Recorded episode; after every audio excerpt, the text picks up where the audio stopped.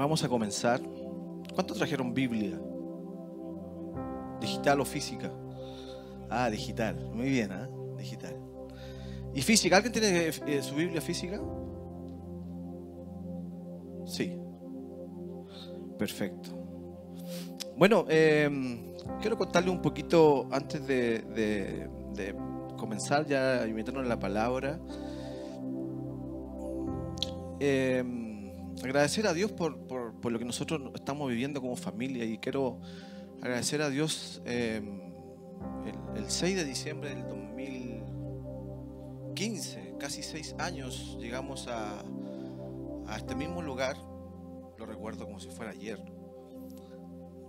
Eh, junto con, mi esposa Karen teníamos dudas de, de dónde congregarnos y Dios nos trajo a este lugar Veníamos con una mochila llena de dudas, con una mochila llena de inseguridades. Pero ese día domingo algo hizo que nos quedáramos en este lugar. Y hoy día lo puedo comprender. Eh, nuestros pastores nos abrazaron, tuvieron eh, un tiempo, nos conocimos. Eh, nosotros no éramos personas fáciles. quizás a ti también te ha pasado. Llegaste así como con un poquito de incertidumbre la iglesia era completamente distinta a lo que nosotros conocemos hoy día. Este bello lugar eh, era tan bello, pero era completamente blanco. La historia quizás tú ya la conoces. Era blanco, un lugar que era muy distinto a lo que vemos hoy día. Tenía su belleza, pero muy distinto. Pero recibimos de nuestros pastores eh, el abrazo, la comprensión, nos sanaron con con sus cuidados. Y quiero agradecer esta mañana porque Dios nos dirigió a este lugar y ha sido un lugar de crecimiento para nosotros. Llegamos tres, eh, Karen, la Vale y yo, Vale de ocho años, y hoy día somos cinco, así que espero que eh, sigamos creciendo, pero que nosotros no. hoy día ah, disfrutamos la iglesia. Eh, mis pequeños eh, la catita tiene. Estoy haciendo un poco de contexto por si alguien no, me conoce. soy casado. eh, felizmente casado con mi carencita que está por ahí. Eh, mi pequeña catita de un año, un mes, feliz, hija de la casa. Una próxima misionera que recorrerá todos nuestros campus. Lo creo con todo el corazón. Nuestro Martín, de tres años, que ayer estuvo de cumpleaños. Feliz él, feliz y tiene muchos amigos. Ayer me daba risa porque hubieron algunos amigos que nos acompañaron en una pequeña celebración y eran puros adultos. Porque tiene amigos adultos y son de casa. Eh, me encanta soñar en que eh, va a vivir una vida llena de personas que lo van a guiar por el gran camino. Y si yo no estuviera, y si mi esposa no estuviera, sé que hay una iglesia, nuestros pastores y amigos que lo van a guiar por tremendo camino, sin duda.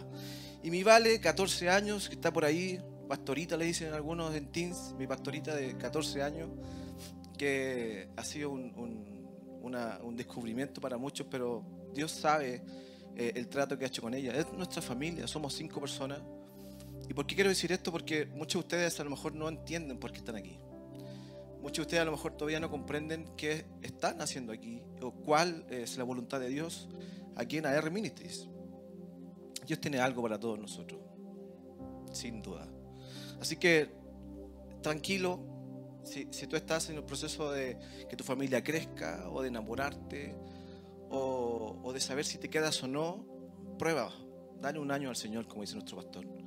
Y sé que Dios va a hacer algo increíble en, tu vida. Lo ha hecho en la mía, en muchos de nosotros y sin duda también lo hará en tu vida. ¿Estamos? ¿Están listas sus Biblias? Perfecto. Quiero agradecer a alguien antes de leer. Eh, y que tiene que ver un poco con el mensaje. Hay, una persona muy especial en mi vida, que es alguien que nunca se cansó de orar. Una persona que nunca dejó, nunca, nunca renunció a orar por muchos años de madrugada, por muchos años eh, insistió, pidió, rogó, que es mi madre. Tuvo muchos años perdido, lejos, pero su oración hizo eh, que yo estuviera aquí hoy día. Hay un propósito en lo que ella hizo y hoy día agradezco a la distancia a mi madre por por no, por no renunciar. Vamos a leer, querida iglesia, vamos a, hablar un poquito de, Jesús, de lo que Él puede hacer en nuestra vida cuando realmente entendemos lo que Él hizo aquí en tierra. ¿Cuántos aman a Jesús? ¿Cuántos sienten que, a través de la Biblia podemos amarlo más? Eh, no vamos a generar una relación con alguien como Jesús si no entendemos lo que Él hizo.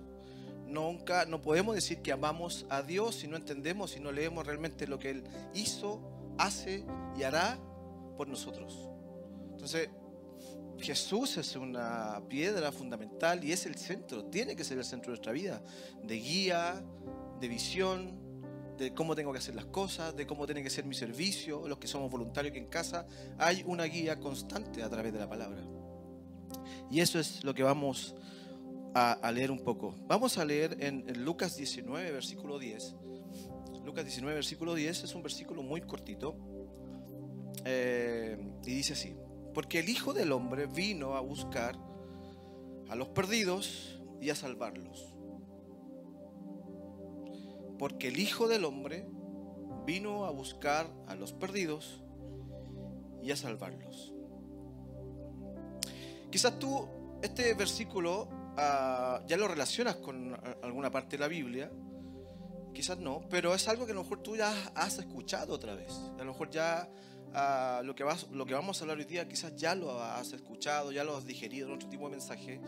Eh, y lo que vamos a hablar hoy día ah, te va a hacer sentido cuando tienes su corazón disponible. Así que vamos a, pedirle a Dios que en esta mañana eh, Él nos hable realmente. No es, Dios siempre tiene algo nuevo.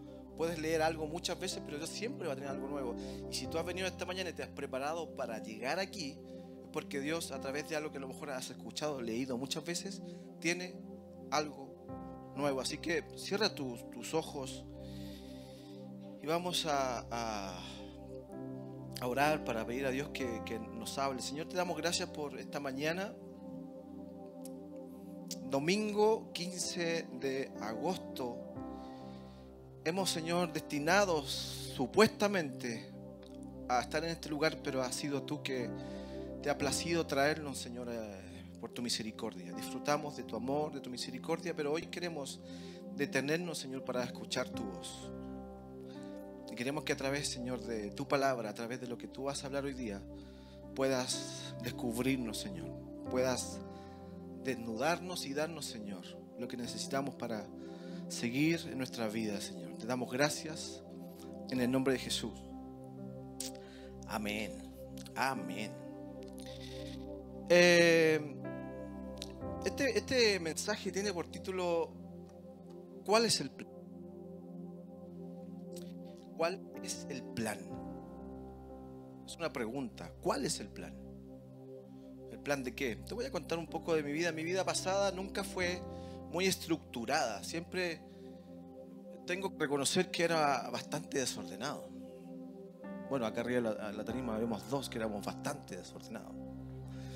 Y cuando digo desordenado me refiero a personas que eh, difícil de disciplinar, personas que tenemos una vida de, estudio complicada. Yo tengo varios amigos acá que eran excelentes estudiantes. Yo era horrible estudiante, pero lo pasaba muy bien en el colegio. No sé si interpreto a alguien. Lo pasaba muy bien, todo el mundo me conocía y no por cosas buenas. Era muy difícil de disciplinar. Mi vida era muy desordenada y y así vivía, así fui creciendo, mi adolescencia fue así, mi juventud fue así, bueno, todavía soy joven. Pero, pero sencillamente lo que pasaba en mí es que no había nada que disciplinara tan fácil mi vida. Siempre tenía una conducta ah, al contrario, todavía a veces lo hago, pero hoy día soy contracultura de lo que hace el mundo. Entonces entendí, ahora entiendo por qué fui tan distinto, porque ahora voy en contra de lo que el mundo dice, con, con Dios en mi corazón ahora le doy un poco más sentido. Pero eh, Dios lo que hizo en mi vida eh, fue reconstruir eh, lo que yo o lo que la sociedad o lo que el entorno hizo en mí, que fue no querer recibir disciplina o no querer tener una conducción. Lo que hacía, lo hacía a mi manera. Por eso a, poca edad, 17, 18 años, ya hacía lo que quería, trabajé desde muy muy joven, 17 años ya trabajaba en una empresa con terno, con corbata, pero mi vida era una vida completamente desordenada. Y ahí donde aparece la figura de mi madre, siempre orando, intercediendo, siempre una persona de fe. Por eso doy gracias a Dios por, porque ella nunca se rindió. Si no, no estaríamos viviendo lo que estamos viviendo hoy. Hay un propósito en todo lo que, en todo lo que, en todo lo que Dios hace. Eh, pero llega el minuto donde Dios ordena mi vida, conozco a mi esposa y Dios nos empieza a dar un sentido de vida a mí. Después de haber destruido muchas ah, relaciones, me refiero de amistad, de relaciones amorosas, después de haber sido un fracaso, Dios lo que pone en mí es un sentido. Dios pone en mí un orden. Dios pone en mí eh, el deseo de empezar a hacer las cosas bien. ¿Te suena eso a ti parecido? ¿Te ha pasado? Ve algunas caritas que hacen.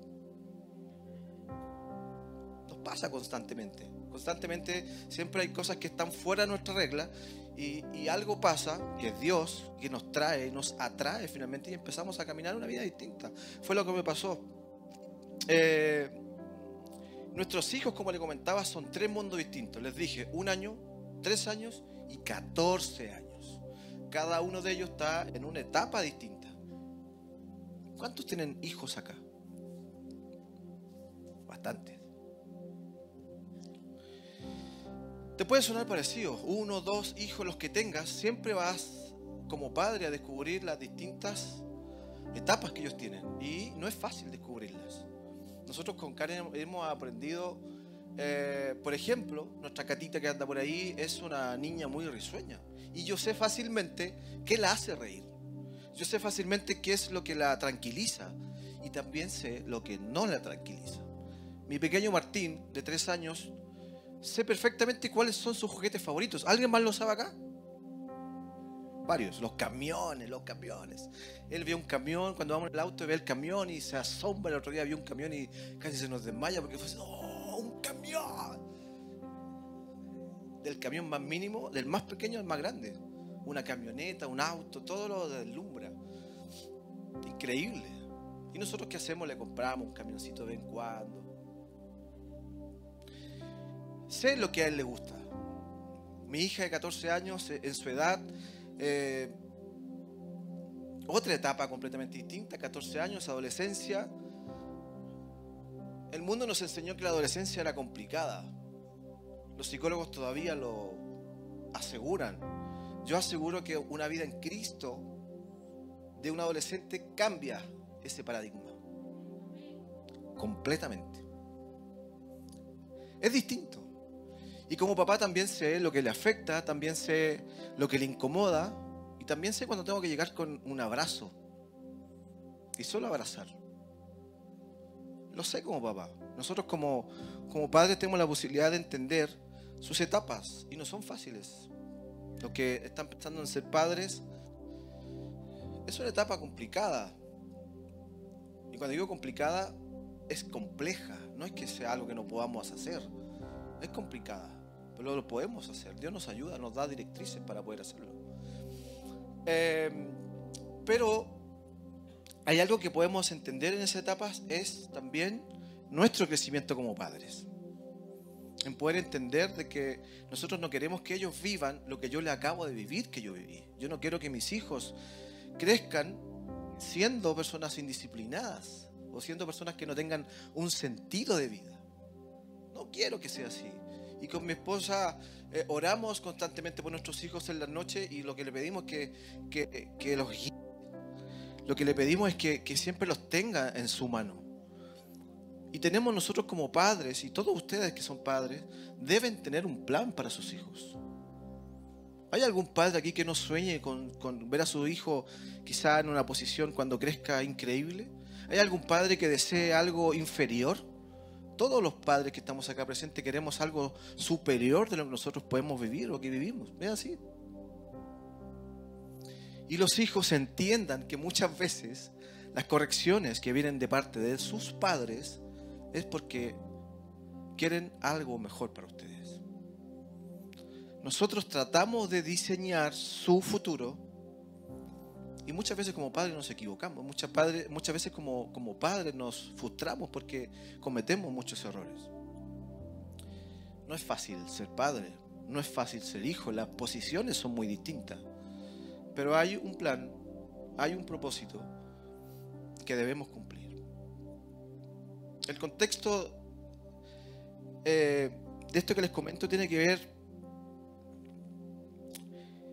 eh, porque cada vez que vamos con, nuestros hijos descubriendo, eh, quiero dar la vuelta ahí, cada vez que nosotros vamos descubriendo a nuestros hijos y cada vez que tú vas descubriendo a través de una relación a alguien, vas descubriendo sus habilidades. Aquí en la sala hay muchas personas que tienen habilidades. Yo, como les decía, nuestros hijos ya sabemos cómo llegar, cómo abordar algunas cosas, sabemos cómo llegar a su corazón más fácil y vamos descubriendo en ellos, por ejemplo, que Martín es un tipo divertido a sus tres años, que Catita es una chica risueña, que la Vale es una 15, eh, eh, adolescente que le encanta hablar y que habla. Y ayer la vimos en Puente Alto entregando flyer y hablaba con cualquier persona de nuestra iglesia y le decía, tienes que ir y Dios te da una oportunidad. Y yo decía, vale, tranquila. ¿Qué quiero decir con esto? De que nosotros como padres empezamos a ver las cualidades que tienen sus hijos, nuestros hijos. Y, y esto es algo que se hace y constantemente lo podemos ver en nuestras relaciones. Si tú no eres padre, sí puedes tener personas muy cercanas, amigos, familiares, ¿los tienes o no? Sí, todos tenemos a alguien cercano. Y a través de una relación vamos descubriendo habilidades de persona. Te voy a dar un ejemplo.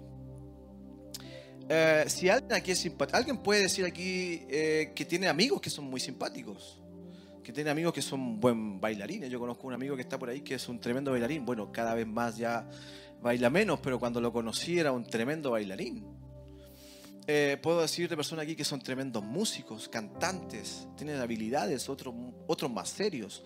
Personas con las cuales no vamos, a una persona seria no la vamos a poner a bailar. A una persona que, que, cuenta chistes o que tira bromas, sí la vamos a poner dentro de un grupo para que no, nos divierta. ¿Es así o no? Son cualidades finalmente que las personas tenemos. Y eso hace de que en ciertas situaciones yo sé a quién voy a acudir. Ejemplo, un ejemplo muy simple. A mí me gusta la música, uno de los sueños que tengo en mi vida es escribir canciones.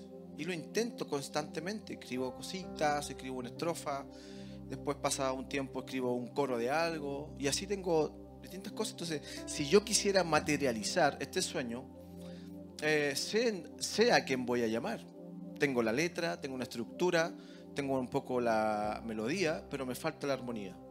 ¿A quién voy a llamar? ¿A quién aparezca en mi mente como alguien que me pueda ayudar? Tengo un amigo aquí en la sala, nuestro pastor Rock, que lo conozco hace muchos años y sé que es un tremenda, tremendo músico y que si le pido que me ayude con una armonía, me va a ayudar. ¿Qué quiero decir con esto?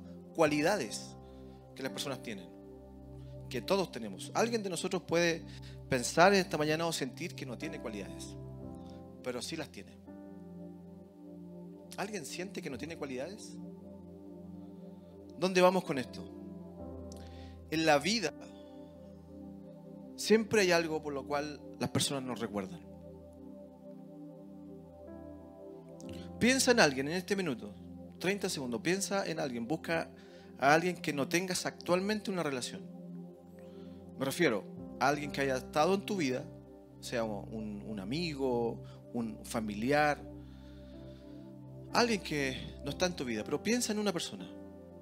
Automáticamente vas a recordar de esa persona algo. Yo recuerdo, por ejemplo, a, mi abuela paterna, tener una relación bien estrecha con ella y, cada vez que yo iba a su casa, ella me decía, eh, hijo, ¿comiste algo? Yo ya había comido, pero ella qué, me servía algo rico de nuevo. Y pasábamos horas conversando, tener una relación bien estrecha con mi abuela. Recuerdo, mi recuerdo hacia ella es una persona cariñosa conmigo. La pregunta es, que te quiero hacer esta mañana, ¿qué recuerda la gente de ti? En tus relaciones anteriores, años atrás, ¿qué recuerda la gente de ti? ¿Cómo has impactado tú en la vida de alguien?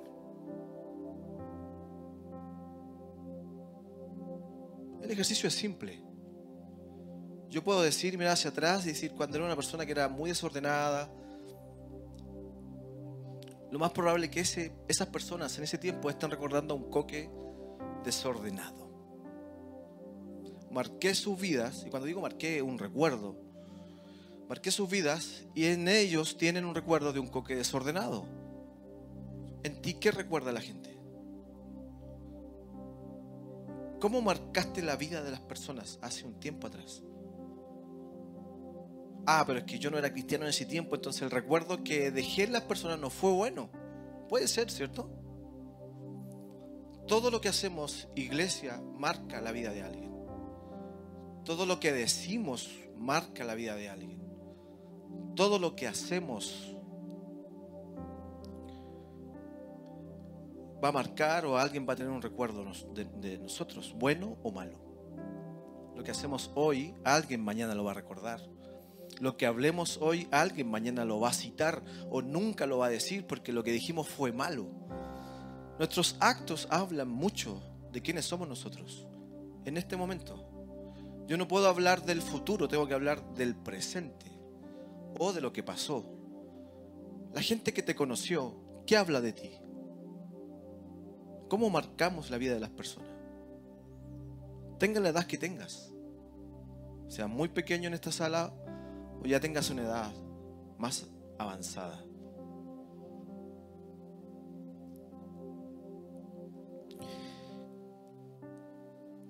Eh,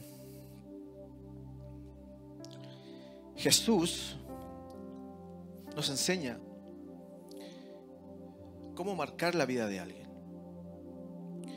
Y quiero, quiero leer Vamos a leer aquí un poquito, vamos a avanzar.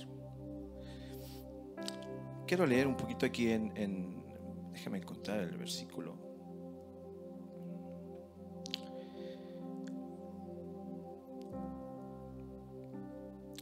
Cuando alguien te recuerda,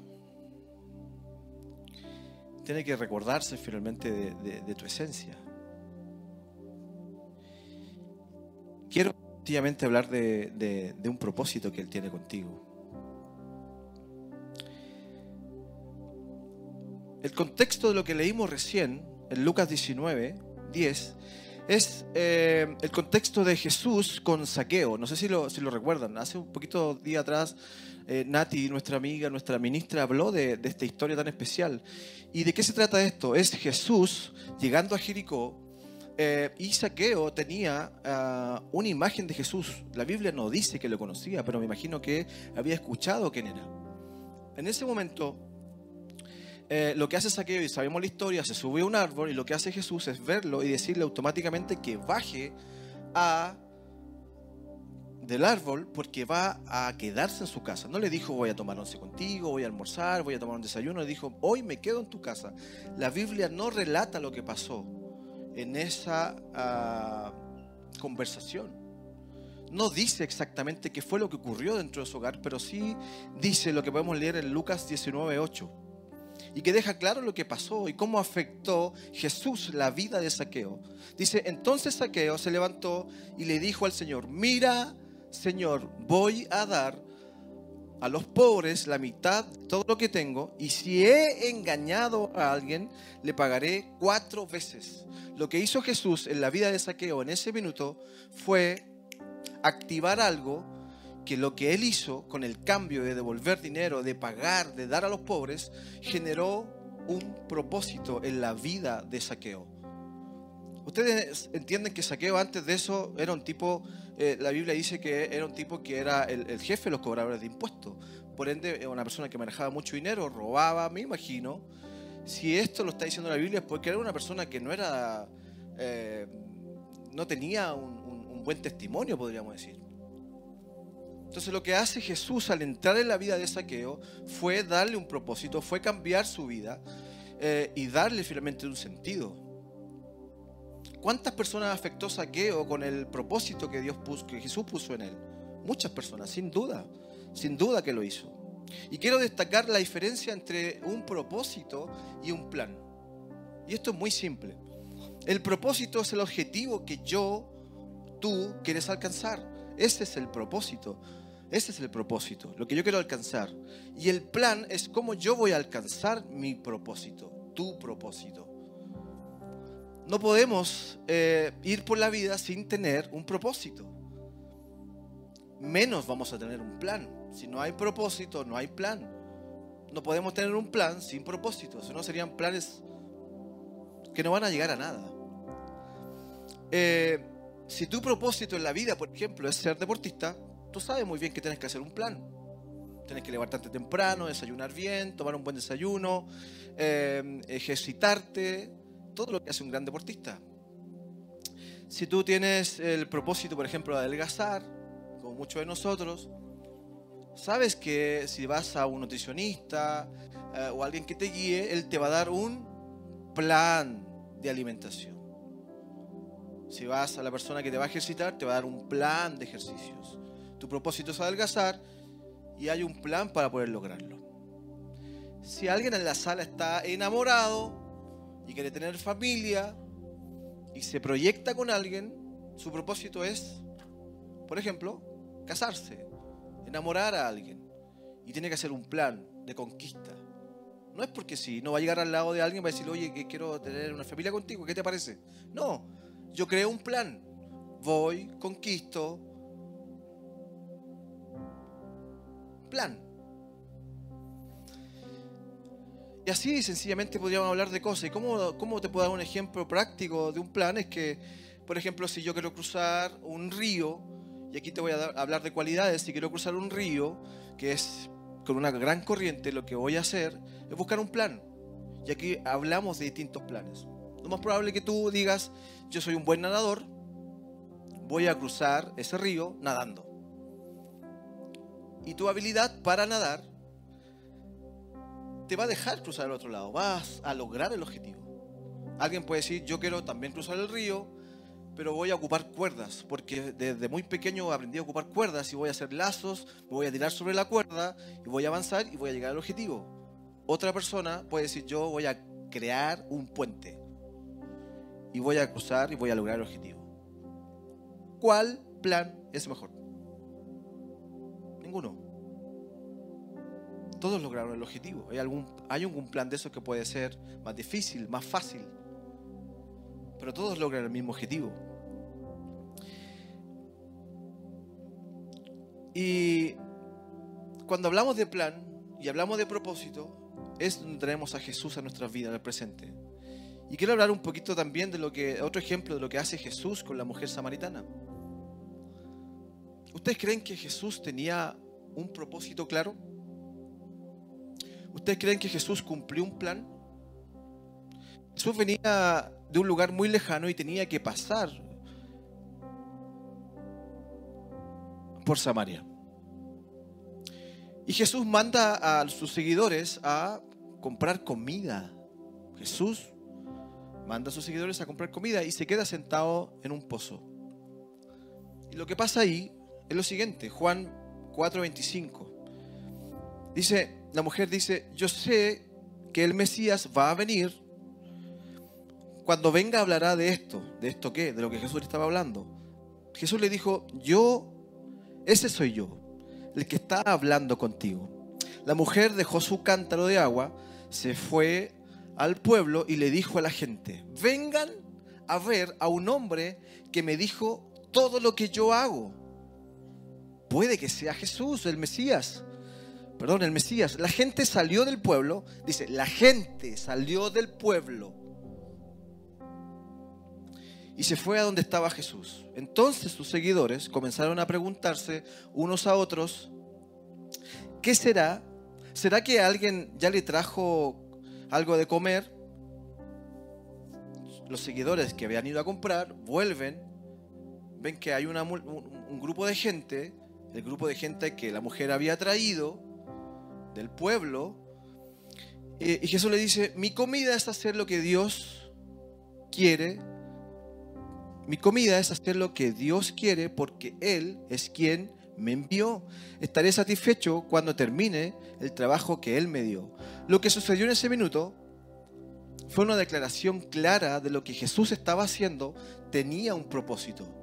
No era porque sí, no porque sí se sentó ahí, no porque sí eh, habló con esta mujer, no porque sí le pidió agua. Eh, hay un propósito detrás de eso. Mientras la mujer le hablaba del agua, Jesús le hablaba de vida eterna. Lo que él estaba alcanzando con ella era su salvación. Lo que él quería darle a ella era su salvación. Hay un propósito detrás de lo que Jesús está haciendo. ¿Lo entiendes? Pero para eso hubo un plan. Hubo un plan. Jesús, una vez más, lo vemos cumpliendo el plan. Muchos de nosotros podemos pensar, ¿de qué hago aquí en la tierra? ¿Te ha pasado, te ha hecho esa pregunta alguna vez? ¿Por qué voy a la iglesia? ¿Por qué tengo familia? ¿Para qué trabajo? ¿Por qué lo hago? Si tú eres un, un trabajador que le va bien, sabes que tienes una remuneración. Sabes lo que puedes hacer con el dinero, sabes lo que puedes hacer con lo que ganas. Empiezas a formar un, plan, voy a hacer esto con lo que gano. Perfecto. Pero Dios creó un plan para ti y para mí, que es el plan inicial. Dios nos creó para tener una relación contigo y conmigo. Todo lo demás que hacemos es adicional, iglesia. Pero Dios nos creó y nos entregó un plan. Un propósito. Y para cumplir su plan y su propósito, todos sabemos que cuando Dios crea al hombre, lo pone en el huerto y lo que hace es tener una relación directa con él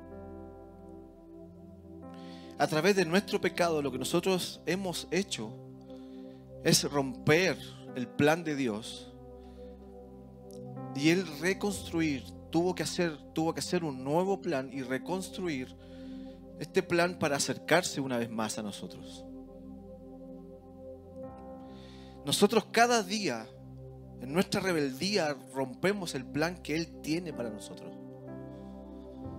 Y eso eso hace que vivamos una vida sin propósito.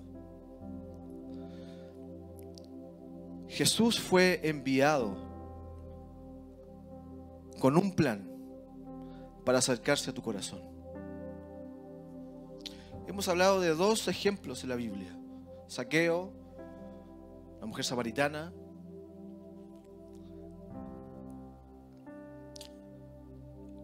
De cosas que no pasaron porque sí.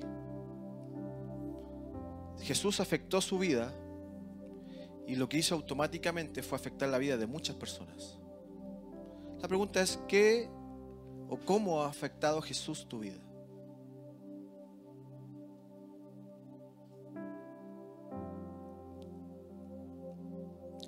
¿Qué ha hecho Jesús por ti?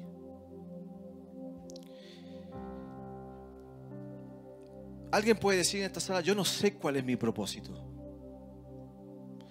Yo no sé qué es lo que tengo que hacer aquí en la tierra. Solo vivo como te contaba que yo vivía. Pero me encanta Pablo cuando le habla a los corintios. Les dice esto. 2 Corintios 5, 18.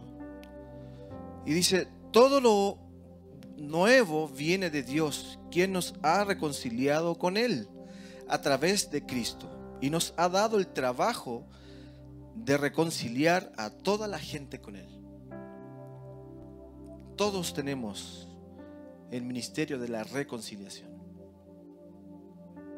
No es necesario que tú mueras por alguien, eso lo hizo Jesús.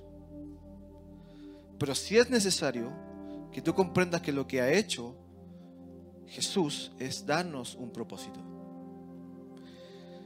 Mira lo que dice el capítulo, el versículo 20. Así que hemos sido enviados para hablar de Él en el nombre de Cristo. Es como si Dios estuviera llamando a la gente a través de ti, de nosotros. Hablan, hablamos por Cristo cuando les rogamos a ustedes que se reconcilien con Dios. Hablar de lo que Dios hizo en nosotros y contar lo que Dios hizo es ser testigos de su amor incomparable en nuestra vida. Entonces cuando yo te preguntaba, ¿cómo, ¿cómo marcamos? ¿Qué recuerda la gente de nosotros? ¿Qué recuerda la gente de ti? En tu antigua vida quizás lo único que recuerdas son cosas malas. de mí lo más probable que todos esos amigos con los que estuve, lo único que recuerden son cosas negativas. Pero hoy tengo una gran noticia, porque comprendí que estar aquí en la tierra es cumplir su propósito de hablar lo que Jesús hizo en mí. Recuerda a una persona en este minuto que necesite conocer a Jesús. Uno. Una persona. Por favor, haz el ejercicio. Una persona que tú sabes que necesita escuchar esta buena noticia. Quizás muchos de ustedes, o de los que estamos aquí en la sala, hemos tenido alguna vez un plan que Dios nos entregó. Y en este minuto viene a tu mente el que destruí el plan que Dios me entregó. Yo por muchos años sentí que el plan que Dios me había entregado lo tomé y lo tiré a la basura, lo hice tira, no lo cumplí, no lo hice. ¿Te pasa a ti? ¿Sientes que no has cumplido realmente lo que Dios te ha encomendado? Hoy día quiero decirte que Dios tiene un plan contigo. Todo lo que vivimos a diario es pasajero, iglesia. Pero Dios tiene un plan eterno. Un plan de vida para ti, para mí. Quizás tus cualidades, tus miedos, tus temores no te dejan recibir el plan. Hay planes, como le hablaba, de cruzar un río que van a ser difíciles. Que te puedes, puedes que te sientas solo. Tu familia puede que no entienda el plan de Dios en ti. Tu familia puede que ya te esté dando la espalda. Puede que tus compañeros de colegio, de universidad, de trabajo ya te miren raro. ¿Qué le pasa a esta persona que ahora nos habla de Dios? Tu familia puede que te vea mucho servir en casa y finalmente te está dando la espalda, no te comprende. No te rindas. Jesús nunca se rindió. Estando en Getsemaní, a, a punto ya de ser entregado a las personas que lo iban a juzgar, lo que hizo fue decir, Padre, si puedo pasar de mí esta copa, pero que se haga tu voluntad. No rompió el plan. Y lo podría haber hecho perfectamente. Siguió el plan que el Padre le entregó.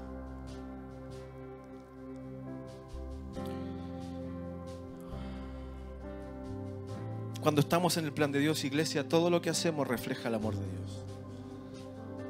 Cuando no estamos en el plan de Dios, todo lo que decimos es solo teoría.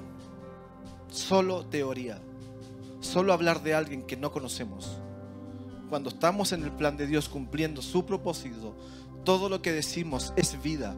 Eso despierta algo en el corazón de las personas.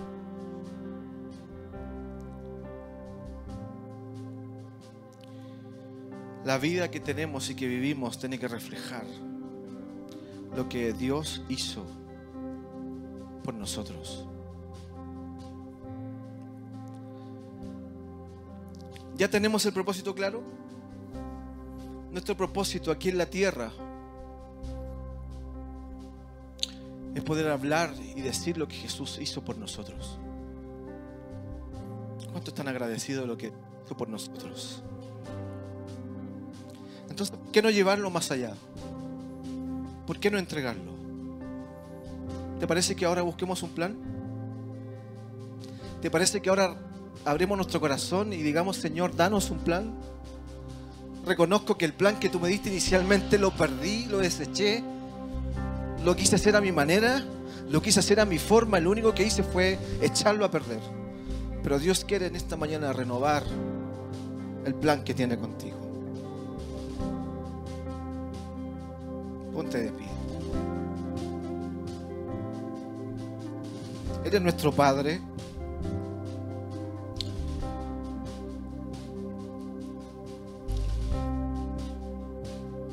y para tu vida y para la mía tiene un propósito y un plan. Pero sabes qué, no estamos solos para cumplir este plan. No estamos solos. Y quiero leerte el último versículo en Romanos 8:34. Porque hay alguien que sigue cumpliendo un propósito. Hay alguien que sigue el plan. Romanos 8:34 dice, entonces, ¿quién? Entonces, ¿quién nos condenará? Nadie, porque Cristo Jesús murió por nosotros y resucitó por nosotros y está sentado en un lugar de honor a la derecha de Dios e intercede por todos nosotros. Me imagino a Jesús diciendo, Padre, aquí están tus hijos y quieren tener un plan. Yo creo que están listos. Renuevan ellos el plan inicial. Entregan ellos un plan de vida. Entregas en ellos un fuego para que puedan cumplir su plan. No estamos solos. Jesús sigue intercediendo por ti, por ti, por ti, por ti, por todos, para que podamos cumplir su plan. No estamos solos. Vamos a,